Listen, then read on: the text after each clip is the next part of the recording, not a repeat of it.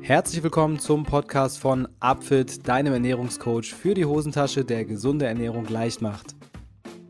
Heute habe ich noch eine ganz besondere App-Empfehlung für dich, denn wir selbst haben eine brandneue App auf den Markt gebracht, die du jetzt im Google Play Store und im App Store finden kannst. Vanilla heißt die App, W-A-N-I-L-L-A geschrieben. Auf vanilla.io findest du jede Menge Informationen über die App. Da kannst du mal nachschauen. Was kann diese App? Sie hilft dir, dein Ernährungsverhalten im Alltag zu verbessern und dein Ziel zu erreichen.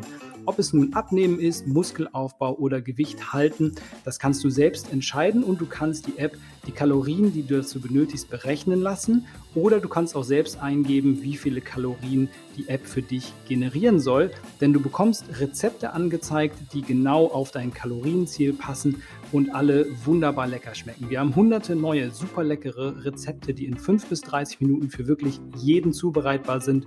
Das Ganze funktioniert mit ultraschnellen Ladezeiten. Das gilt auch für die Power-Rezeptesuche. Wenn dir mal ein Vorschlag vielleicht nicht so gut gefällt, dann schau einfach in der ganzen Rezepte-Datenbank nach, was genau du gerne haben möchtest und du wirst garantiert etwas finden, was genau zu deinem Geschmack passt. Du kannst das Ganze kombinieren, zum Beispiel mit Intervallfasten, wenn du es nutzt, das ist kompatibel. Und du kannst selbst aussuchen, wie viele Mahlzeiten pro Tag du essen möchtest, ob es nun eine Mahlzeit ist oder ob sechs Mahlzeiten sind, alles dazwischen ist möglich. Und du kannst natürlich auch aussuchen, an wie vielen Wochentagen du Vanilla nutzen möchtest, ob es nur ein Tag ist oder eben alle sieben. Das bleibt dir ganz selbst überlassen. Das Beste daran, du kannst die ersten drei Tage Vanilla kostenlos nutzen und dann entscheiden, ob du es kostenpflichtig weiter nutzen möchtest. Das gilt ganz generell. Und jetzt zu Beginn ist die kostenpflichtige Variante noch ein bisschen günstiger als sonst. Also schaut mal schnell in den App Store rein und schaut euch die App an. Denn wenn sie euch gefällt, ist jetzt ein wirklich guter, wirklich guter Moment, um damit anzufangen. Also im App Store nach W-A-N-I-L-L-A Vanilla suchen und eure Ernährung auf ein neues Level hieven. Und jetzt geht's los mit dem Podcast. Moin Moin, hallo und herzlich willkommen zu Folge Nummer 109 von meinem schönen Podcast. Heute mit mir zusammen am Mikrofon ist Dr. Alina Hübecker. Sie ist zum einen studierte Schulmedizinerin, zum anderen praktiziert sie Ayurveda und hat damit eine sehr ganzheitliche Sicht auf das Thema Gesundheit. Mit ihr werde ich heute darüber sprechen, warum es möglicherweise sinnvoll ist, sich Gedanken über die Gesundheit zu machen, bevor man krank wird, also sich um das Thema Prävention zu kümmern, wie man in sein persönliches Gleichgewicht kommt, was die Doshas dabei für eine Rolle spielen und wie man beispielsweise Yoga und andere Techniken auch integrieren kann, um in die eigene Balance zu finden und glücklich, gesund und zufrieden zu sein und auch zu bleiben. Ich freue mich sehr auf das Gespräch und auf die Inhalte. Hier kommt für euch Dr. Alina Hübecker. Jo, herzlich willkommen, Alina, in meinem Podcast. Erstmal herzlichen Dank, dass du dir Zeit genommen hast. Wir haben es schon relativ spät heute. Das ist nicht selbstverständlich. Erstmal vielen, vielen Dank dafür. Sehr gerne. Danke, dass ich dabei sein darf. Ja, auf jeden Fall. Das äh, wirst du vielleicht später noch revidieren, diesen Wunsch, weil ich ganz fiese, harte Fragen vorbereitet uh, habe für dich. Uh, ja. Nein, Quatsch. Äh, wird alles ganz locker. Ähm, ich würde mal äh, anfangen direkt mit, du hast ein neues Projekt, das nennt sich Holistic Health Club und das ähm, beschreibt dir auch nochmal Holistic holistisch, gleich ganzheitlich. Deine Sicht auf Gesundheit ist äh, geprägt von sehr unterschiedlichen Perspektiven, die du kennengelernt hast innerhalb von verschiedenen Ausbildungen. Daher für dich erstmal die erste Frage. Was für einen Blick hast du heutzutage auf das Thema Gesundheit und welche Aspekte hältst du für besonders wichtig beim Bereich Gesundheit? Hm. Ähm, also, Gesundheit hat sich in meinen Augen, also so über meine Entwicklung der letzten 15 Jahre, würde ich sagen, deutlich geändert. Also so in meiner Jugend hatte Gesundheit schon auch immer einen, hohen Stellenwert, weil ich eben auch ähm, ja so Profitanzen gemacht habe und äh, klar, da willst du auch fit sein. Aber da war tatsächlich die Ernährung damals noch nicht so ein großer Bestandteil davon. Da war eher, ne, man will halt äh, fit und sportlich sein, aber mit Ernährung hatte man nicht so viel am Hut. Und ähm, Gesundheit war halt das, was der Arzt irgendwie macht. Ne? Oder die Ärztin.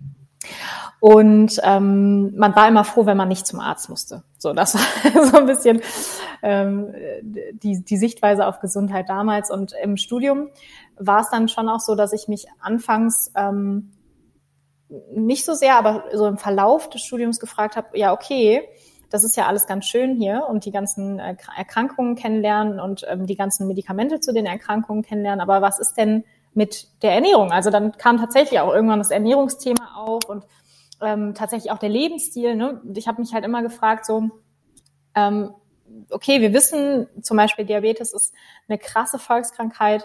Ähm, wir wissen, die ist größtenteils selbst gemacht, es sei denn, es ist jetzt der Typ 1 Diabetes. Ähm, wo bleibt denn die Selbstverantwortung? Also es, ich, ich heile sehr gerne und ich ähm, berate auch sehr gerne und bin auch super gerne Ärztin, aber ähm, was kann denn vielleicht jeder für sich selber auch für die Gesundheit tun? Und ähm, das war so der Beginn, dass ich Gesundheit als was ganzheitlicheres betrachtet habe. Und nach meinem Studium habe ich ja dann auch ähm, die Yoga-Lehrerausbildung gemacht, habe da dann einen Ayurveda-Arzt kennengelernt, ähm, der mir so ein bisschen mehr über die indische Medizin erzählt hat. Und das war so ein bisschen der Startschuss für mich, dann tatsächlich auch noch mal viel tiefer reinzugehen und zu sagen, okay, jeder Mensch ist individuell, jeder Mensch kann für seine Gesundheit und für seine körpereigene Selbstheilung selber Dinge tun, in seinem Alltag, mhm. in seiner Ernährung, in seinem Lebensstil. Und ähm, das möchte ich fördern. Das will ich raustragen und fördern. Ja. Und das ist auch bis heute so dein, dein äh, Antriebsmotor, ja. wie man so ein bisschen merkt, ne? dass man, dass du versuchst, die Leute auch dazu zu bringen, dass sie für ihre Gesundheit handeln.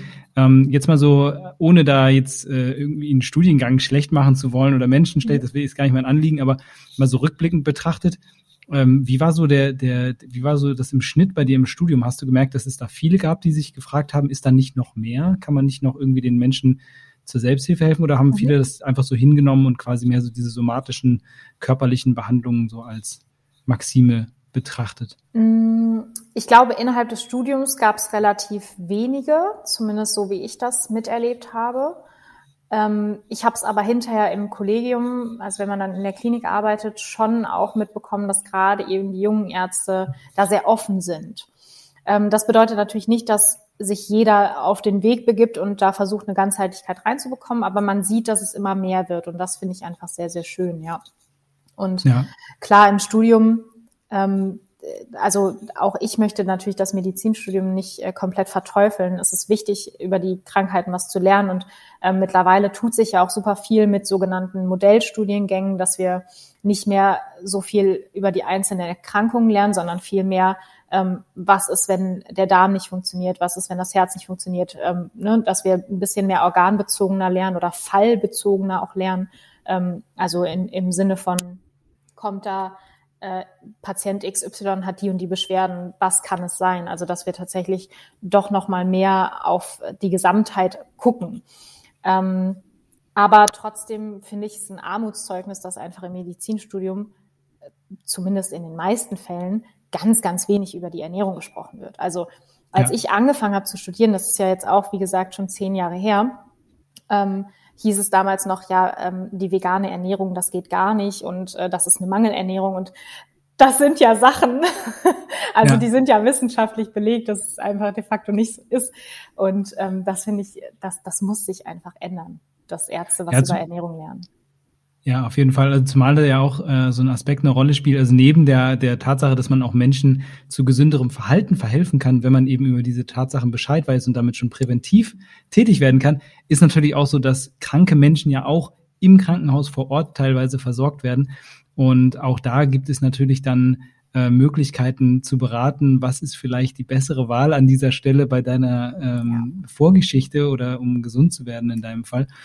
Und allein dafür lohnt es sich ja schon, das zumindest mal anzuschneiden, das Thema und so grobe Werte zu vermitteln. Ja, und ich meine, das wäre natürlich auch ein Anstoß für, also es würde ja eine unfassbare Welle anstoßen, ne? weil natürlich ähm, stecken da auch die Pharmakonzerne hinter und nicht alle Pharmakonzerne sind schlecht, das will ich damit auch nicht sagen, aber natürlich haben die ein gewisses Anliegen. Die wollen natürlich, dass ihre Medikamente verkauft werden und Absolut, ja. Ähm, in einem gewissen Maße ist das ja auch super wichtig. Es gibt Medikamente, da sind wir froh, dass wir die heutzutage haben und dass wir auch akute Erkrankungen behandeln können und ähm, akute Notfälle behandeln können. Um Gottes Willen, das ist super, dass wir das haben. Also wer, ne, wer, wer sind wir, um uns da irgendwie zu verschließen? Ähm, aber nehmen wir mal an, äh, Ärzte würden oder Ärztinnen würden tatsächlich was über Ernährung lernen. Ähm, das würde ja bedeuten, dass man vielleicht auch in der Klinik anderes Essen anbietet, den Patienten, Absolut. um zu genesen. Also ja. was das für eine Welle halt lostreten würde. Ne? Ja, und auch diese, diese Synergieeffekte dann, ne? Das ist ja dann, ja. kommt ja auch noch hinzu. Ja.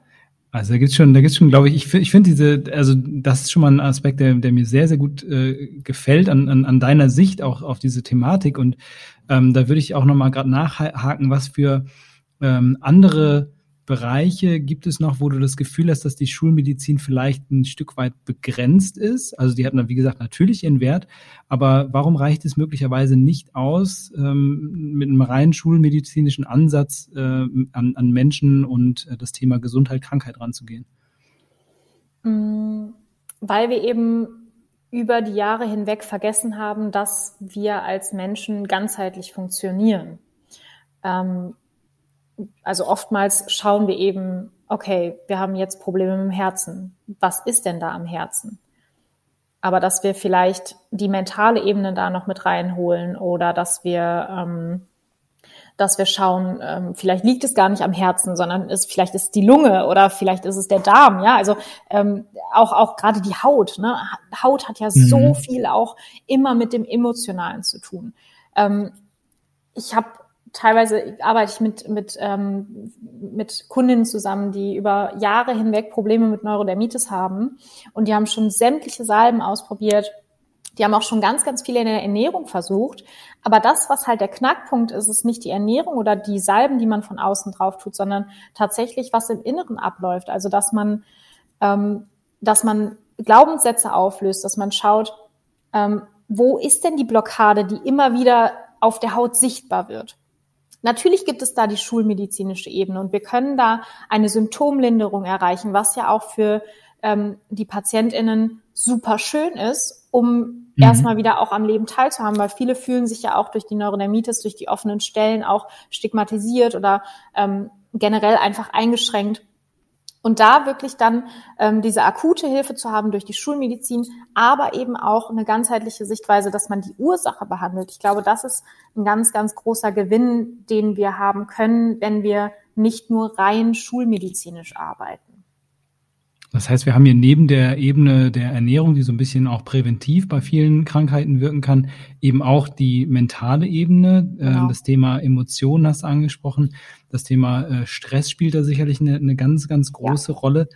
Und äh, würdest du auch äh, an der Stelle sagen, dass das Prävention letztendlich einer der, der Hauptbestandteile deiner jetzigen Arbeit ist, ja. auch gerade im Vergleich zu dem, wie du vorgearbeitet hast? Also was sind denn die so die häufigsten Bereiche, in denen du hm. letztlich mit Menschen präventiv arbeitest oder arbeiten musst? Was ja. sind so, was begegnet dir häufig? Ähm, also tatsächlich am aller, aller häufigsten sind das Verdauungsprobleme. Ähm, hm. Und tatsächlich, wie du sagst, häufig auf Stress basiert. Also ähm, auf nicht unglücklich, aber so ein bisschen ungünstige berufliche Situationen, wo man sich gefangen fühlt, was, wo man irgendwie merkt, hey, ich habe da die letzten Jahre einen Weg eingeschlagen, den ich gar nicht mehr gehen will. Ähm, ganz viele ähm, kommen da auch mit Magenproblemen aufgrund von Stress. Ganz viele kommen mit Sodbrennen, aber auch einfach wirklich ähm, Stuhlveränderungen, äh, Blähungen, Nahrungsmittelunverträglichkeiten. Also so das Verdauungsfeld ist eine ganz, ganz große Sache. Und dann ähm, ganz klar an zweiter Stelle die Hauterkrankung. Also das sind wirklich die ähm, Personen, die auch häufig eben einen ganz langen Leiden, Leidensweg in der Schulmedizin haben und wo einem nicht so richtig geholfen werden kann, weil wir oftmals in der Schulmedizin auch nicht wissen, wie wir es jetzt ne, behandeln und die eben an so einer ganzheitlichen Stelle dann doch ähm, ja besser besser dastehen. Ähm, das ist so ein bisschen, das sind die Kunden oder Kundinnen, die kommen. Mhm. Und wenn wir jetzt rein präventiv arbeiten, also jemand, der eigentlich, sage ich mal, gesund ist, der keine Beschwerden hat, der hat meistens doch Beschwerden. also viele, viele denken, dass halt dann die Verdauung irgendwie ähm, schon in Ordnung ist, weil man es halt nicht anders kennt. Aber wenn man dann mal tiefer reingeht, sieht man, okay, ähm, da ist doch noch ein bisschen Bedarf. Ähm, viele haben dann auch äh, Müdigkeit. Also wenn man mal nachhakt, ja. gibt es doch eigentlich immer irgendwie ein bisschen was, was man noch ins Gleichgewicht bringen kann. Ja, da, da ist ganz ab von Selbstoptimierung, sondern häufig ist einfach dieses New Normal spielt ja auch eine Rolle, genau. ne? dass man einfach denkt, so das ist ja. normal, das war schon immer so ja. und die Leute um mich herum, denen geht es genauso. Ja. Und dabei realisiert man vielleicht gar nicht so sehr, dass es äh, deutlich besser sein kann. Genau, genau. Ja. Der, der, Körper ist eigentlich ganz anders. Äh, ja, und wie sein. du schon sagst, das ist, das ist mir auch ganz wichtig, dass es gar nicht darum geht, irgendwie so einen Selbstoptimierungswahn zu verfallen, weil auch das würde ja wieder Stress verursachen und im Endeffekt nur dazu führen, dass die Selbstheilung nicht ablaufen kann. Weil sobald wir in Stress sind, funktioniert das System nicht. Dann ist der Körper mhm. auf Flucht oder Kampf ausgerichtet, aber nicht auf Selbstheilung. Und deswegen ganz wichtig, dass es eben nicht dieses Selbstoptimieren ist, sondern ähm, wie kann ich mich endlich wieder leicht fühlen? Wie kann ich mich endlich wieder wohlfühlen? Wie kann ich auch irgendwie mein volles Potenzial ausleben? Und das können halt ja. viele nicht. Was sind so typische Strategien, ähm, die dir in diesen Fällen begegnen? Also gerade wenn du jetzt sagst, es ist sehr, sehr häufig hat es mit Stress zu tun. Mhm. Was wären so klassische ähm, Strategien, um mit Stress besser umgehen zu lernen? Mhm. Ähm, also ein ganz großes Thema ist immer die Abgrenzung. Abgrenzung von Erwartungen von außen, Abgrenzung von meinen eigenen Erwartungen und da wirklich ein bisschen in die Gelassenheit zu gehen. Und das, da arbeite ich viel mit Meditation, da arbeite ich ähm, aber auch ganz, ganz viel mit Auflösen von Glaubenssätzen. Also, dass man sich mal bewusst macht, welche Gedanken stecken denn dahinter? Ne? Was denke ich denn den ganzen Tag über mich oder über andere? Und ähm, sind diese Gedanken denn tatsächlich auch real oder ist das was ähm, so eine so eine Angst, die dahinter steckt? Ne? Und da wirklich diese Emotionen aufzulösen, die Gedanken aufzulösen und dann tatsächlich auch über mehrere Monate zu trainieren, ähm, bewusster und achtsamer durch den Alltag zu gehen, weil dass Gedanken da sind, das können wir ja nicht verhindern oder auch Emotionen. Emotionen ist einfach eine Energie, die kommt und geht, ja, bewegte Energie. Aber wir können ja bewusst entscheiden, ob wir dem folgen möchten oder nicht. Und das muss man aber erstmal lernen. Das mhm. kann man nicht einfach so. Also wenige können das einfach so. Deswegen muss man lernen, die Gedanken und Gefühle im Alltag achtsam wahrzunehmen und dann eben auch ähm, sich aktiv für was anderes zu entscheiden. Absolut. Also das, ähm, okay, das, das klingt nach einer, einer, einem Weg, den man geht. Das ist halt eben kein, kein ja. äh, kurzer Abschnitt, wo man mal kurz sagt, okay, jetzt lege ich einen Schalter um und ändere meine Einstellung und dann ja. läuft das schon. Ähm, ähm, mal zurückgehend auf äh, den Aspekt des ähm, Alters. Und zwar, klar, du, du hast jetzt natürlich, ähm, kannst jetzt nicht von, von den 50er Jahren berichten, da hast du noch nicht praktiziert. Ja. Äh, aber ich stelle mir schon äh, immer wieder die Frage, ist das ein Problem, was sich jetzt gesellschaftlich neu entwickelt hat? Oder sind das Probleme, die schon immer da waren, die vielleicht nur anders wahrgenommen wurden? Hat sich vielleicht auch so das durchschnittliche Maß an, an Widerstandskraft, an Resilienz geändert in der Gesellschaft? Können wir nicht mehr so viel ertragen? Oder ähm, wie kommt es, dass, dass solche Probleme immer gehäufter vortreten, zumindest in der Wahrnehmung? Hm. Ich glaube, einerseits ist das sicherlich, dass auch mehr darüber geredet wird, also dass eine gesellschaftliche Offenheit dazu besteht, weil früher war es ja so, dass ähm, Menschen, die nicht leistungsfähig waren, auch direkt eigentlich ähm, abgestempelt wurden ne? und ähm, da einfach auch keine Chance mehr hatten, beruflichen Erfolg zu haben. Und das ist ja teilweise leider auch immer noch so, dass Menschen mit äh, Depressionen oder mit anderen mentalen ähm, Störungen da auch gesellschaftlich so ein bisschen ähm, in den Hintergrund geraten. Aber die Offenheit wächst natürlich und mittlerweile wissen viele Personen, dass Depression eine Krankheit ist und dass Depression nicht einfach nur, ich liege jetzt hier auf dem Sofa und habe keine Lust ist. Ne? Ähm, und dass Depression natürlich auch in ganz vielen verschiedenen Facetten auftreten kann. Ähm, und ich glaube, dass es auf der, also einerseits eben ne, diese, diese diese Aufmerksamkeit auf das Thema gelenkt, Offenheit dafür geschürt und auf der anderen Seite aber auch die ähm, Schnelllebigkeit. Das muss man ganz klar so sagen. Wir sind ständig erreichbar. Wir können von unserem Arbeitgeber ständig erreicht werden. Ähm, wir sind ähm, wir sind so vielen Eindrücken ausgesetzt ähm, in unserem Alltag, wir haben jederzeit die Möglichkeit, alle neuesten Informationen zu bekommen. Wir scrollen 400.000 Mal am Tag durch Instagram, durch Facebook, ähm, durch unsere E-Mails. Also es ploppt ständig irgendwas auf dem Handy auf. Das ist zum Beispiel ein Tipp. Stellt die Notifications aus.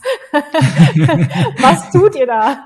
Immer wieder dieses, die Aufmerksamkeit geht immer wieder irgendwo anders hin. Immer ja. wieder sind wir irgendwo anders und gar nicht mehr bei uns. Und ich glaube schon, dass sich das in den letzten 20, 30 Jahren schon krass verändert hat. Ja, definitiv. Ich meine, also die digitale Revolution. Erste, ja, seit wann gibt es das erste Smart Smartphone? Ich weiß. Smartphone ist gar nicht so lange nee, her. Das, das sind, glaube ich, jetzt so zehn ja. Jahre oder so erst, dass ja. es das so richtig flächendeckend gibt. Ja. Und das ist auch krass angestiegen in den letzten äh, zehn Jahren von irgendwie 40 Prozent Leute mit Smartphone auf jetzt über 80 Prozent. Ja. Also das ist natürlich ein, ein, ein Riesenthema, sicherlich.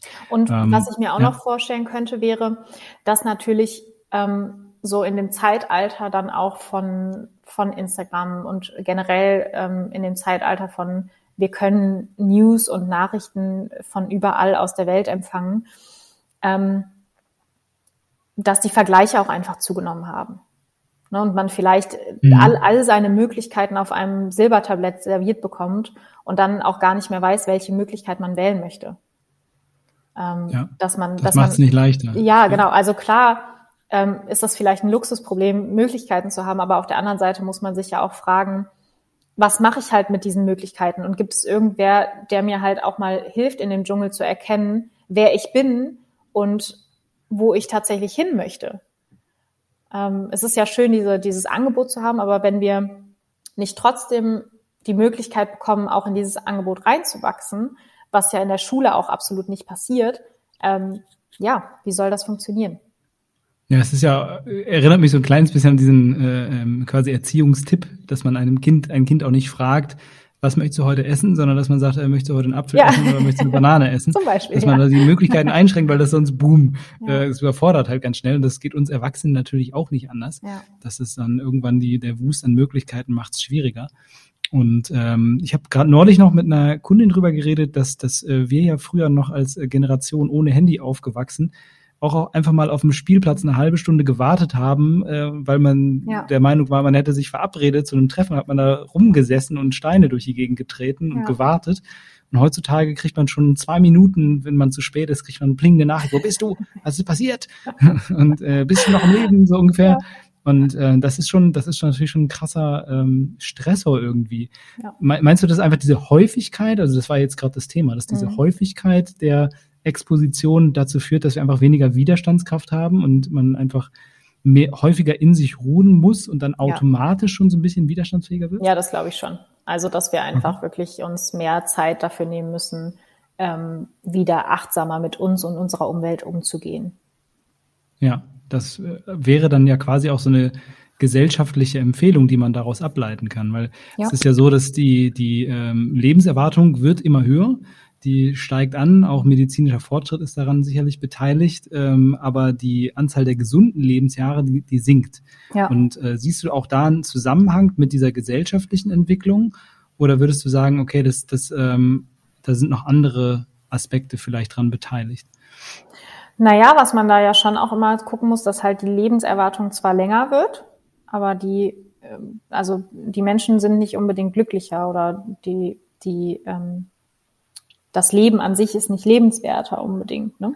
Und äh, mhm, das genau, ist ja. das ist schon ja, das ist schon ein Punkt, wo man sich eben fragen muss, wie möchte ich auch alt werden und wie möchte ich ähm, da irgendwie mein, mein geistiges Gut auch schützen.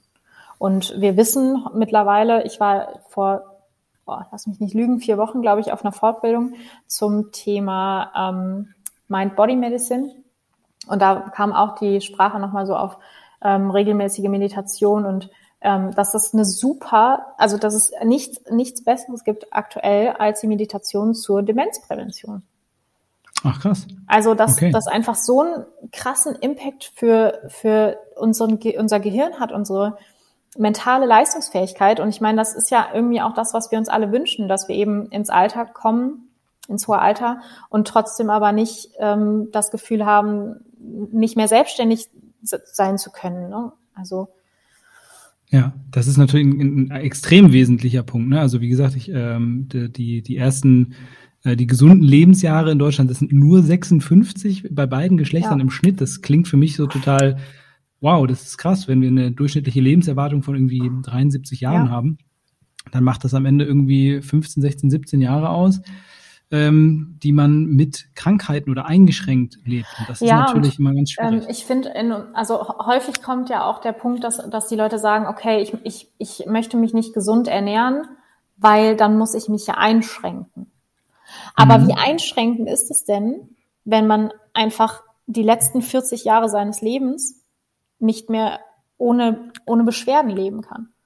Ja, oder Insulinspritzen oder ja, was auch ja, immer ne? dann, dann da eben also den, passiert. Dann, ne? dann halt auch das, das Leben und auch den Körper und den Geist als so wertvoll erachten, dass man sagt, okay, das ist irgendwie mein, das ist wirklich mein Tempel und ich, ich schütze diesen Tempel und ich, ich fördere das. Und das bedeutet ja nicht, dass man nie, nie wieder ein Eis essen kann oder eine Pizza essen kann. Das ist ja auch totaler Schwachsinn. Also man, Ja, man ja, denkt ja dann, man müsste sich total einschränken und man dürfte jetzt Ja. nie wieder irgendwie über die Stränge schlagen. Darum geht's ja auch nicht. Es geht schon immer um ein Gleichgewicht. Aber wichtig eben, dieses Gleichgewicht dann auch irgendwann mal herzustellen und sich nicht Ja. vor diesem vermeintlichen, ja, dann darf ich ja nicht mehr leben, ähm, zu verstecken. Also Ja, tatsächlich. Also das ist, glaube ich, auch ein ganz wichtiger Punkt, auch diese Verantwortung einfach zu übernehmen. Also die Verantwortung dafür, dass man eben äh, gesund bleiben kann und dass man auch lange gesund bleiben kann. Weil ich glaube, das ist so ein Punkt, der heutzutage auch, ich meine, jeder, jeder von uns, jede, jeder hat das Bild im Kopf irgendwie bis ins hohe Alter aktiv und das ist möglich. Ich sehe mehr als genügend Ja, Beispiele natürlich. dafür, dass das wirklich funktionieren kann. Also klar, da fällt man sich natürlich ja. auch Genetik und sowas hinzu, keine Frage. Ne? Klar. Aber wir wissen natürlich auch über die Epigenetik mittlerweile, dass wir mithilfe unserer Ernährung und unseres Lebensstils Gene an- und ausschalten können. Ja. So. Und da haben wir den entscheidenden Faktor. Und was wäre, was wären wir äh, für, für Personen, die das nicht probieren? Also Ja, das, das ja wär, äh, klingt irgendwie blöd, ne? klingt irgendwie blöd, wenn man die Möglichkeit hat, wirklich äh, gesund äh, ähm, und dann auch lange zu leben. ja, Und wenn man das nicht nutzen würde, weil für viele fängt ja dann doch auch oder kann nach gerade nach dem Arbeitsleben oder wenn die Kinder aus dem Haus sind oder sonst, das kann ja noch mal eine wirklich schöne Episode kommen. Nur ist das natürlich umso schöner, wenn man dann auch gesund ist und das Ja. nutzen kann. Also ähm, welche Rolle spielt bei dieser Betrachtungsweise? Wir merken schon, du hast einen sehr ganzheitlichen Ansatz. Du betrachtest viele, viele Themen im äh, Bereich Gesundheit. Welche Rolle spielen für dich persönlich die Doshas? Jetzt wechsle ich mal ganz hart das Oh. Thema Richtung Ayurveda rüber, weil äh, die Doshas sind ja so ein bisschen der Grundbaustein, der so einen so ein bisschen typisiert am Anfang. Wer, Mhm. wer ist man eigentlich so vom Typus her? Ähm, ist das ein, ein Bestandteil, den du viel nutzt und der auch für dich einen praktischen Wert hat? Würde ich, ich würde das Mhm. super gerne mal. ja. Äh, Also verstehen. für alle, die das vielleicht jetzt noch nicht kennen, ein ganz mini kurzer Einstieg in den Ayurveda. Und zwar, ähm, der Ayurveda ist die indische Medizin und basiert im Endeffekt auf den fünf Elementen der Natur, also ähm, Erde, Feuer, Wasser, Luft und Raum. Und wir als Menschen sind Teil der Natur, also gehen wir davon aus, dass auch diese fünf Elemente in uns herrschen. Und der Ayurveda fasst dann diese fünf Elemente zu sogenannten Funktionsprinzipien zusammen. Und diese Funktionsprinzipien sind die Doshas, also Kapha, Vata und Pitta. Ähm, mit diesen Elementen gehen natürlich gewisse Eigenschaften einher. Also zum Beispiel ähm, das Erdelement bringt dann Schwere mit sich, bringt aber auch Stabilität mit sich. Ähm, Luft wäre eher beweglich, wäre eher schnell. Ähm, Feuer wäre sowas wie heiß, ähm, scharf. Ja, also das, das gibt einfach verschiedene Eigenschaften. Und diese Eigenschaften sehen wir auch in unserem Körper. Und da wir ja alle aus diesen fünf Elementen bestehen, bestehen wir also auch alle aus diesen drei Doshas. So. Und das, was du jetzt gerade angesprochen hast, diese Typen, das ist eben dein individuelles Gleichgewicht. Also nehmen wir mal an, du hättest 70 Prozent Vata in dir, 10 Prozent Kapha und dann hast du noch 20 Prozent Pitta, dann würde man dich als Vata-Typen bezeichnen. Ähm, und daraus ergeben sich dann wieder Empfehlungen für die Ernährung und den Lebensstil. Also wir gucken schon immer so ein bisschen individuell auf die Person, sagen, hey, ähm, das ist das, was in dir, ne, sozusagen die ayurvedische Genetik, die in dir lebt. Ähm, und das sind die Empfehlungen, die wir dann innerhalb der Ernährung und des Lebensstils für dich haben. Und das hört sich vielleicht jetzt im ersten Moment relativ abstrakt an, aber wenn man das mal gerade auch mit einem medizinischen Blickwinkel hinter, hinterfragt, dann wird man sehr schnell, ähm, wird einem sehr schnell auffallen, dass das tatsächlich Hand und Fuß hat. Und dass ähm, wirklich da Menschen, die so sehr stabil gebaut sind, die ähm, relativ groß sind, relativ viel Muskulatur haben, ähm, vielleicht auch häufig mental eher so ein bisschen stärker sind, dass das häufig die Typen sind, die ayurvedisch auch dem Kapha-Dosha zugeordnet werden, was halt Erde, sehr viel Stabilität, sehr viel Stärke hat. Und wir können mit unserem Lebensstil und unserer Ernährung nicht nur dieses Gleichgewicht erreichen, sondern wir können es natürlich auch aus dem Gleichgewicht bringen. Also nehmen wir nochmal an, wir haben einen sehr starken, sehr schweren ähm, Typen vor uns. Und dieser, diese Person ernährt sich jetzt noch von sehr viel schweren Lebensmitteln. Dann wird natürlich diese Schwere immer größer, immer größer. Das kann sich in der Gewichtszunahme ähm, ähm, zeigen, das kann sich aber auch in Erkrankungen zeigen, die zum Beispiel, also wie zum Beispiel eine Fettstoffwechselstörung oder ein Diabetes. Mhm. Das sind alles häufig Erkrankungen, wo so ähm, was, wo so Masse zugenommen hat, wo wir mehr Zucker haben, äh, mehr Fette haben. Ne? Also irgendwas nimmt zu. Ähm, ja, und im Endeffekt äh, versuchen wir eben immer zu schauen, bist du gerade im Gleichgewicht? Wenn nicht, wie können wir das Gleichgewicht herstellen? Ähm, um, also über Ernährung und Lebensstil. Also was kannst du persönlich machen, um deinen Körper wieder ins Gleichgewicht zu bringen und deinen Geist natürlich auch. Wie ist das bei, ähm, also so, so eine, diese Typenlehre? Ich, ich persönlich, für mich hat das immer ja so diesen, ähm, diese Grundidee, dass die, die Schulmedizin macht alles immer über vereinzelte Studien, evidenzbasiert mhm. bis ins kleinste Detail. Und irgendwie habe ich das Gefühl, dass ähm, Ayurveda und auch das geht ja auch ins Yoga mit über, dass das alles äh, eher so erfahrungsbasiert ist, das mhm. über hunderte Jahre, das hat der Gerrit Efken mir neulich auch gesagt, ich meine, das ist einfach über tausende Jahre Praktiken, die da ausprobiert ja. werden. Und das, was gut ist, was funktioniert, das wird halt drin behalten, der Rest wird irgendwie rausgeschmissen und so entwickelt sich eben auch was Sinnvolles und Funktionierendes. Und äh, das ist im Endeffekt passiert am Ende das Gleiche, es kommt was bei raus, was den Leuten hilft. Und äh, da, deshalb wäre da erstmal die Frage, diese Typenlehre, kann man das selbst machen? Kann man sich, kann man seinen Typus identifizieren? Gibt es da irgendwie so eine Anleitung für oder braucht man dafür Hilfe? Wie macht man das? Ähm, also erst noch mal ganz kurz zu dem, was du vorher gesagt hast. Genau, Ayurveda ist eine Erfahrungswissenschaft, ähm, die jetzt äh, mittlerweile über 5000 Jahre alt ist und ähm, immer wieder weiterentwickelt wurden. Aber natürlich gibt es seit boah, lass mich nicht lügen, auch da seit mehreren Jahrzehnten auf jeden Fall auch Studien, die natürlich dazu laufen, um auch ähm, so ein bisschen das gleichwertig zu gestalten zu der Schulmedizin, klar. Mhm. Ähm, genau, und wie, wie finde ich jetzt den Typen raus? Also ähm, man, es gibt Tests im Internet. Aber ich muss ganz ehrlich sagen, die Selbsteinschätzung, so wie ich das ähm, bei meinen Kundinnen sehe, ist häufig ganz, ganz gravierend und falsch. Und man muss auch Aha. aufpassen, was wollen wir denn mit dem Test herausfinden? Wollen wir unsere Konstitution, also sozusagen unsere ayurvedische Genetik haben, oder wollen wir unsere Dysbalance herausfinden? Das sind zwei verschiedene Sachen. Und häufig wird aber in einem Test beides abgefragt. Ähm, und da dann den Durchblick zu erhalten, das ist ein bisschen, ein bisschen schwierig. Deswegen empfehle ich immer, tatsächlich mal eine, also wenn man das wissen möchte, was man für ein Typ ist, tatsächlich mal eine mhm. Konstitutionsanalyse ähm, beim Experten zu machen. Okay, also es hat, bietet definitiv einen Mehrwert. Ich habe nämlich auch das Gefühl, also so aus meiner äh, Sicht, ähm, auch als äh, Sport- und Gesundheitsexperte, äh, das, was du als Eingang sagtest, das ist der, der Kardinalfehler. Also ja. Menschen, die sich richtig einschätzen selbst, äh, reflektiv. Das ist eigentlich, das kannst du, kannst du an einer Hand abzählen, so. Für, ja, für und äh, ja, das ist schwierig. Und das ist ja, das ist ja ähm, bei mir in der in der Therapeutenausbildung war das ja nicht anders. Ne? Also ich habe auch damals gesagt, ja, ich habe doch eine große Hüfte und mein Ausbilder so nein. nein, Alina, du hast keine große Hüfte. ist alles gut.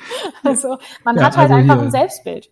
Und dieses Ganz Selbstbild genau. fließt immer damit ja. rein. Und das sind aber auch Glaubenssätze, das sind auch ähm, Dinge, die du immer wieder erzählt bekommen hast von, von deinen Eltern vielleicht auch oder von Freunden, ja. Also, ja. Ja, man muss sich immer darüber bewusst sein, ne? dass, dass, dass äh, Realität und äh, der, der, die eigene Ansicht äh, nicht deckungsgleich sind, sondern dass man einfach viele Dinge ähm, einfach mitnimmt und lernt aus Erfahrung in seinem innerhalb seines Lebens, die dann vielleicht äh, irgendwo im Unterbewusstsein verschwinden und man hat immer das Gefühl, so müsste das sein oder so ist das. Stimmt aber gar nicht. Ja. Das gilt ja generell für den Bereich Gesundheit. Da gibt's ja genau dieselben äh, interessanten Ideen, was manche Leute sagen, okay, da, dieses ist gesund, jenes ist gesund. Und das sind dann nur so subjektive Vorstellungen, wie das eigentlich funktioniert. Genau. Ähm, du hast gerade davon gesprochen, dass es zum einen darum geht, äh, quasi seinen Typus zu identifizieren und dann geht es aber auch darum, irgendwie so die, die Schwachstellen herauszufinden, wo ist man von seinem Typus weit entfernt. Ähm, wie funktioniert das? Also wie kann man das herausfinden? Und also ich will jetzt nicht zu tief ins Fachliche gehen, aber mhm. vielleicht hast du da, kannst du das ja kurz erklären. Mhm. Und äh, welche Ansätze gibt es? Also in, in, welchen Punkten setzt das dann überall an? Wir haben schon über Ernährung gesprochen. Was, mhm. was kann da noch alles passieren, um ein Gleichgewicht zu mhm. Also im Endeffekt, wenn ich jetzt rein den Typen bestimmen möchte, dann schaue ich vor allen Dingen auf die unveränderlichen Merkmale. Also sowas wie die Augenfarbe, wie die Körpergröße, wie die Haarfarbe wie die Lippenform, die Zahnform. Also alles, was irgendwie nicht von außen verändert werden kann. Klar, wir können die Haare färben, aber die Naturhaarfarbe bleibt halt trotzdem gleich. Ja. ja. Ähm, und ähm, daraus entwickeln sich dann eben die, die Konstitution.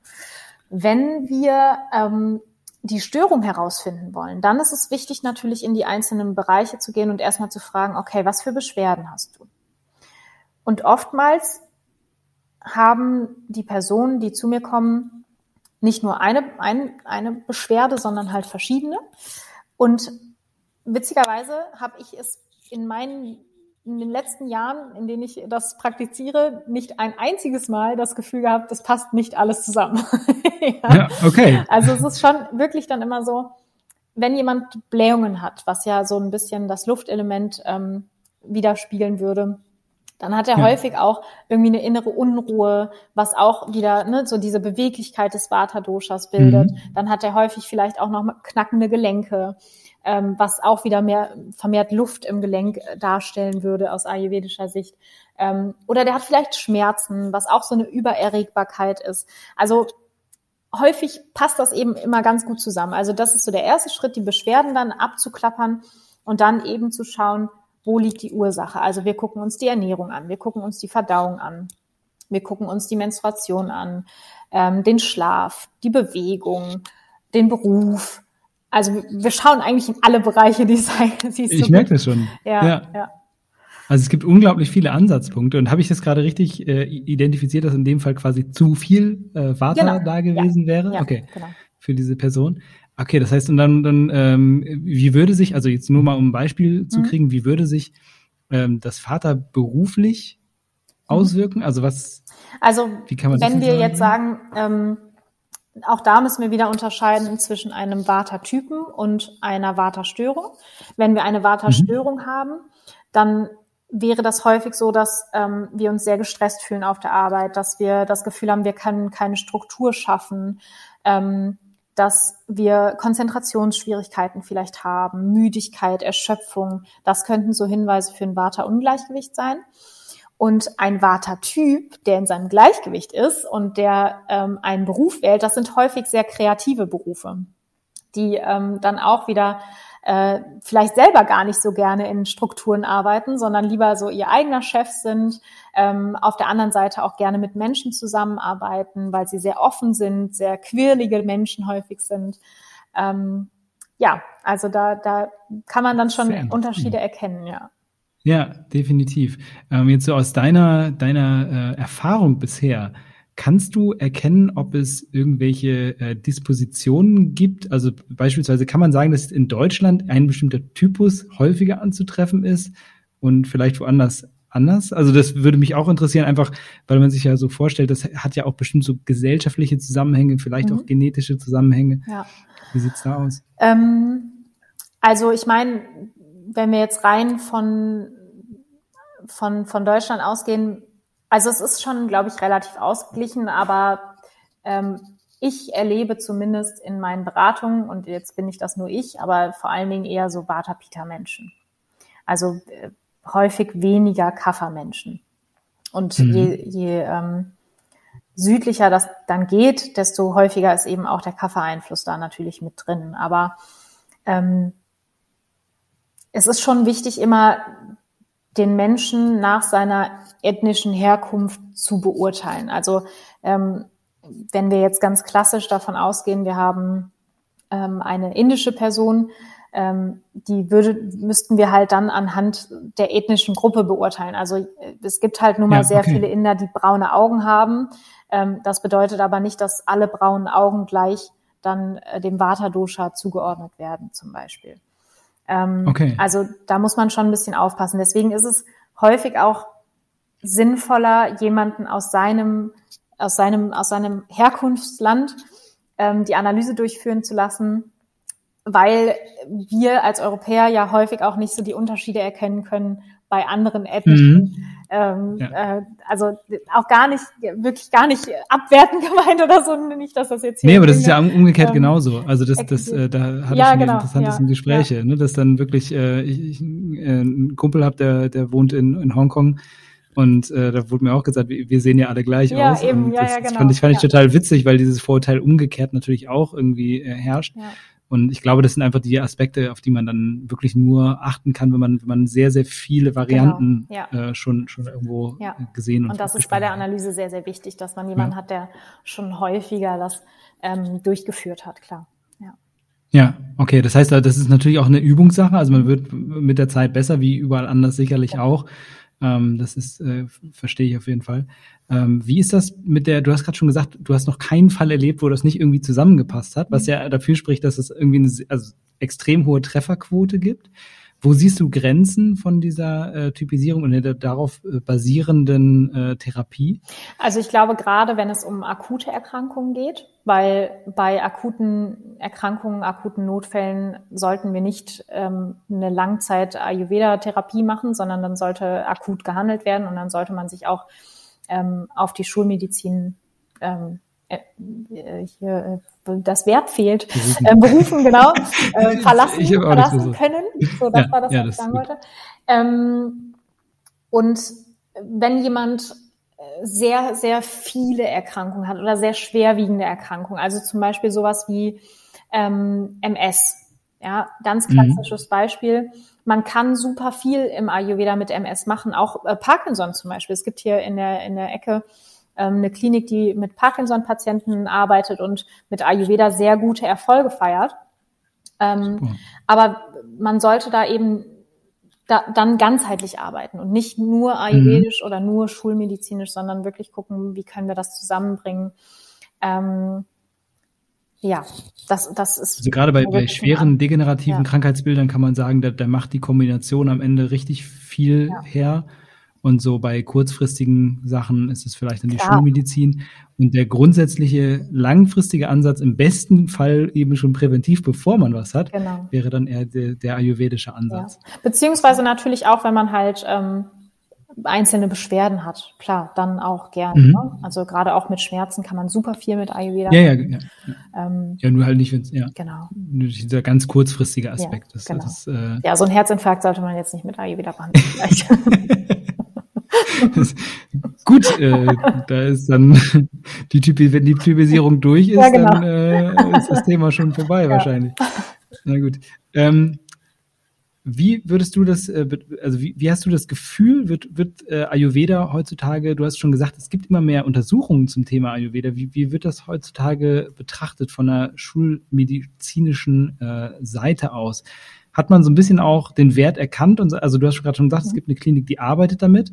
Wie, wie ist da so der aktuelle Stand? Wie integrativ funktioniert das Ganze schon? Ist das schon flächendeckend?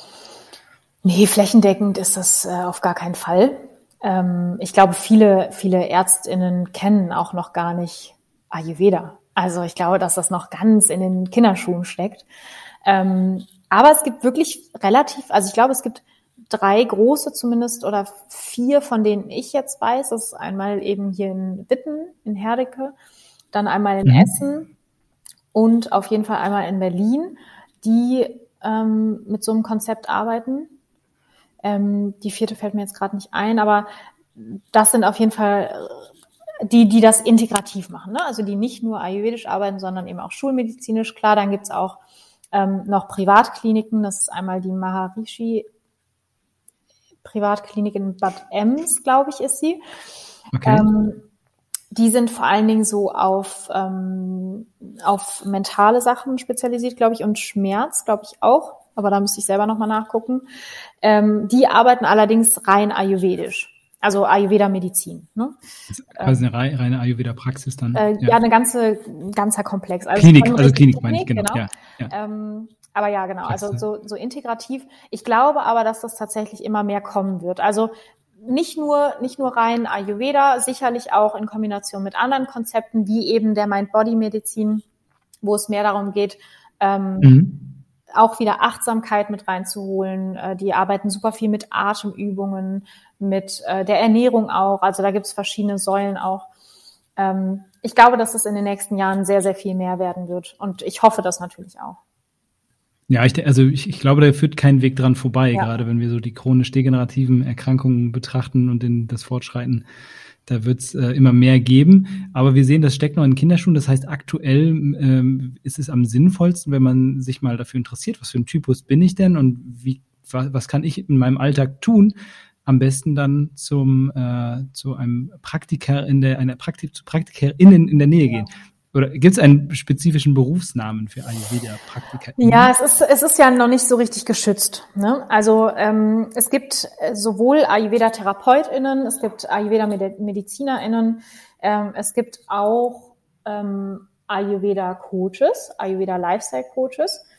Ähm, wobei natürlich ähm, die Ayurveda-Lifestyle-Coaches, glaube ich, also die machen natürlich auch Ernährung, keine Frage, ähm, aber ich glaube, die sind wirklich jetzt nicht für spezielle Erkrankungen da, sondern eher so für die präventive, also auch da keine Angabe, Angabe alles ohne Gewehr, weil das, die Ausbildung habe ich einfach nicht gemacht, aber das ist, glaube ich, das der Unterschied zum Ayurveda-Therapeuten. Also ähm, wir mhm. haben schon auch viel medizinisch auch gelernt ähm, und klar die Medizinerinnen sowieso.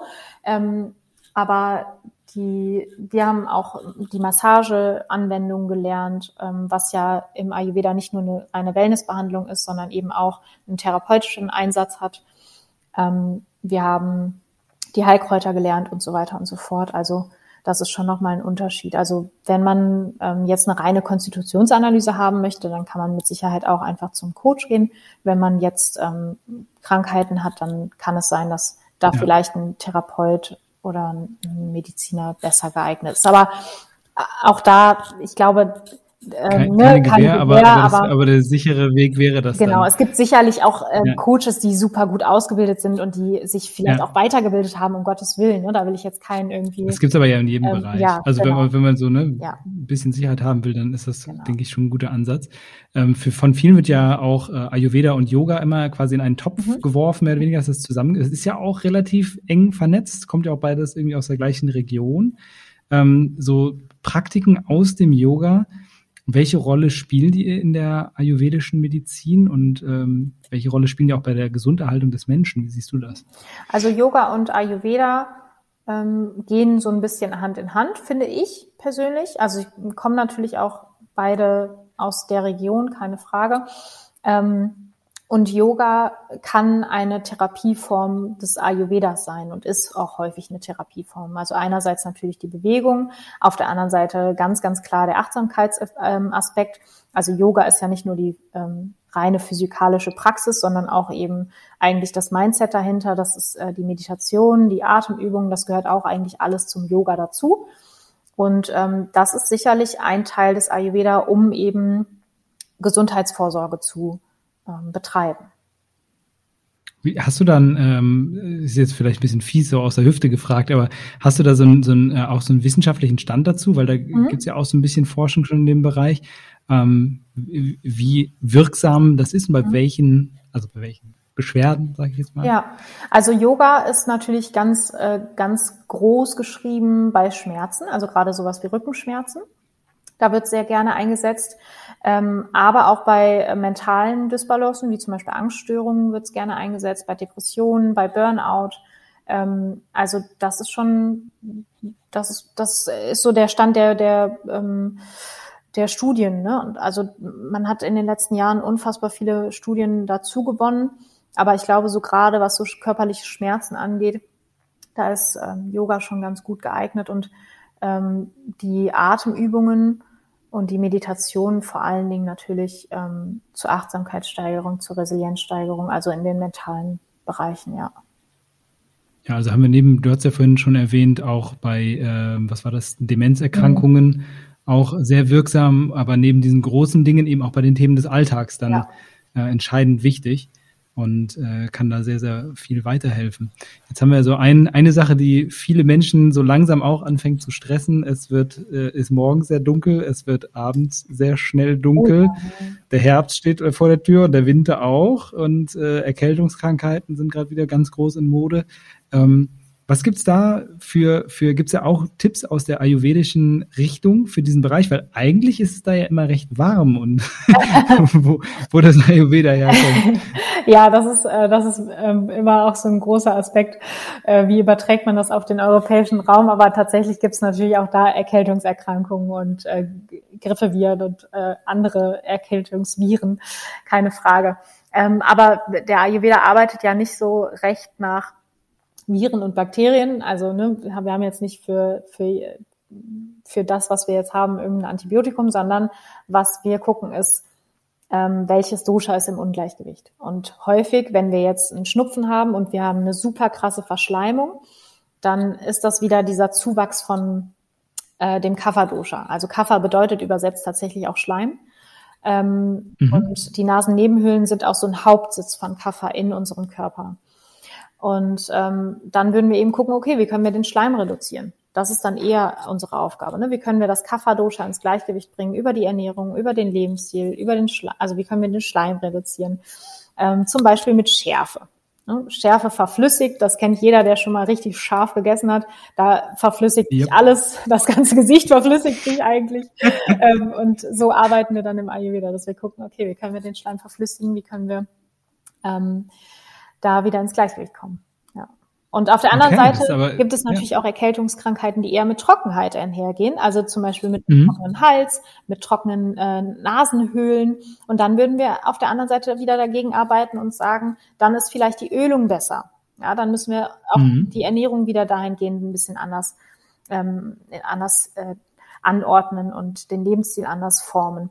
Also ja, ist, ist das so eine Sache, die du quasi jetzt schon so äh, für dich in deinem eigenen Leben mehr oder weniger äh, ähm, intuitiv machst? Ja.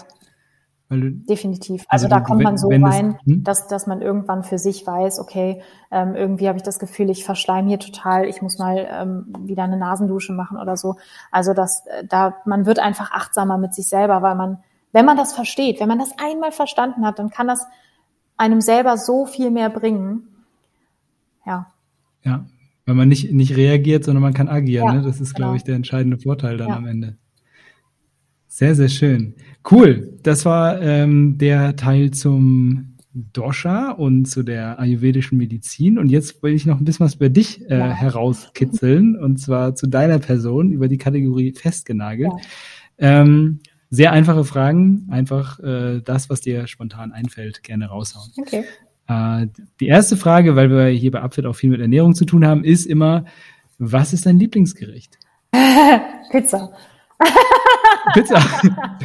Also, Egal welche. nee, ich bin ja tatsächlich, ich lebe äh, seit ungefähr zehn Jahren, ach nee, zehn nicht, aber so acht Jahren ähm, größtenteils vegan, also auf jeden Fall vegetarisch, aber größtenteils vegan. Ähm, deswegen nicht jede Pizza, aber äh, mittlerweile gibt's ja auch da sehr, sehr gute Alternativen. Ähm, ja. Aber Pizza ist wirklich sowas, das äh, könnte ich, mache ich natürlich nicht, aber könnte ich jeden Tag essen, ja. ja, ist, ist, das ist genau das Soul Food, ne? genau. ne? Das, das, ja. äh, dass man sich dann gönnt. Wenn man, dann mal, genau. Gibt es irgendwas, was du gar nicht magst? Geschmacklich. Geschmacklich. Ähm, ja, ja. Ja, Artischocken. Ich hasse Artischocken. Artischocken. Kaffee. Ich rieche Kaffee total gerne, aber ich bin absolut kein Kaffeetrinker. Aber Artischocken würde ich noch vor Kaffee ja. Ah. zählen. Ja. Bitterstoffe. Magst du den Chicorée? Ähm, ja, ja, doch, habe ich mich Krass, mittlerweile okay. dran gewöhnt. Nee, also ähm, ich, ich war lange Zeit sehr äh, anti-bitter und dann habe ich aber gemerkt, okay, also auch mit dem Ayurveda, es wäre vielleicht ganz gut, wenn man das mal machen würde. Ähm, und äh, ja, doch, kann ich jetzt mittlerweile ganz gut. Also ist auch nicht mein Favorite, okay. aber ist okay. also, also nur Kaffee und Artischocken. Ja. Gut, dann äh, wie sieht's bei dir sportlich aus? Was muss in deiner Lieblingsaktivität mit drinnen stecken? Spaß. Sie muss Spaß machen. Und da ist mir wirklich. Und was macht dir Spaß? Ähm, ähm, also früher war es definitiv Tanzen. Ähm, mhm. Leider gibt's hier in Bochum, wenn das jemand hört und gute Ideen hat, wo man in Bochum tanzen kann, dann gerne her damit. Aber irgendwie gibt's hier nicht so gute Sachen. Ähm, ansonsten, äh, klar, Yoga. Ne? Also klar, ist für mich natürlich eine gute Aktivität. Und ähm, was mir auch ab und zu mal Spaß macht, ist tatsächlich laufen gehen. Und was mhm. mir auch äh, sehr, sehr viel Spaß macht, ist äh, Surfen und Schwimmen. Aber das kann man hier auch nicht so gut. Okay. ja, eher schwierig, eher, eher schwierig. Ja. Aber ähm, da kann ich dir auch sagen, du, du als äh, geborene Kölnerin, es gibt inzwischen mit Surf Cologne ja, ja, in Köln, da, da, genau, da war ich auch schon. Genau, da gibt es ja, eine schöne genau. künstliche Welle. Das ist auch sehr schön. Ähm, was, zu was müsste man dich zwingen in sportlicher Hinsicht? Was magst du überhaupt nicht? Ähm, ich hasse Zirkeltraining. Egal oh, welches. Das war schon immer mein, ja, sowas. So Kraftzirkeltraining ja, oder so, so, so Hitzirkel? So Hitzirkel, boah, Katastrophe. Oh, ja. Ganz, ganz Katastrophe. Und Burpees. Ich hasse Burpees. Wer kann denn bitte Burpees? das ist so geil. Also, jeder hasst Burpees. Ja, das ich so oft. Ja, das ist ja auch eine total bescheuerte Übung. Aber jetzt, jetzt muss ich dir eins sagen hier. Wenn du sagst, du, mag, du, du surfst gerne ja, und dann magst weiß, du keine Burpees. Ja, ja, ja. da ist dein äh, Dosha im Ungleichgewicht, habe ich den Eindruck. wer weiß, wer weiß. Ja, Fehlt mir ein bisschen Peter. Okay, aber ich, ich verstehe das ja schon ein bisschen. Ähm, nächste Frage. Was würdest du als deinen größten Erfolg bisher bezeichnen? Uh, das ist eine gute Frage. Ähm, ich glaube, mein größter Erfolg war, mich von den Erwartungen von außen zu lösen und von meinen eigenen Erwartungen, wie mein Arztsein aussehen muss. Weil klar, ich habe Bücher geschrieben und das sind natürlich auch coole Erfolge und ich ähm, habe mich selbstständig gemacht, das ist auch ein cooler Erfolg, aber das wäre alles nicht möglich gewesen, wenn ich mich nicht getraut hätte, ähm, da wirklich meinen eigenen Weg zu, einzuschlagen und zu sagen, ich definiere mein Arztsein so, wie ich es machen möchte und wie ich mich gut damit fühle. Stark. Ja, ich glaube auch, dass, also ich freue mich ja, dass du hier im Mikrofon ja. bist und das ist ja ein Ergebnis dieser Entscheidung auch. Also ja, definitiv. Sehr, sehr, sehr, sehr gute Wahl, würde ich behaupten. Ja. Ähm, letzte Frage für heute ist, äh, wo siehst du dich in fünf Jahren? Was würdest du gerne noch erreichen? Das ist auch eine sehr gute Frage. Ähm, mhm. die hassen alle. Nee, ich, nee, ich finde die gar nicht so schlimm, aber das ist ähm, tatsächlich eine gute Frage, weil ich äh, ja jetzt gerade auch selber so ein bisschen im Umbruch bin, ähm, dass ich nicht nur die Beratungen mache, sondern eben auch in, die, in den Fortbildungssektor gehe und andere Ayurveda-TherapeutInnen fortbilde. Und mhm. ähm, ich habe das schon in der, im Studium auch gemacht, dass ich äh, in der Lehre mit tätig war ähm, für andere MedizinstudentInnen. Und ich finde das total schön, aber ich kann mir nicht vorstellen, dass ich die Beratung komplett sein lasse, weil ich da dann doch auch zu sehr Ärztin bin. Also ich berate einfach super gerne, ich begleite super gerne Menschen, ich arbeite gerne mit Menschen. Ähm, aber was ich mir tatsächlich vorstellen könnte, wäre, dass das einfach noch ein bisschen größer wird. Und ich hoffe, dass ganzheitliche Gesundheit größer wird. Und wenn ich davon ein Gesicht sein darf, dann nehme ich das gerne an, ja. Cool. Das, das wäre ein schönes äh, Bild in fünf ja. Jahren. Ja.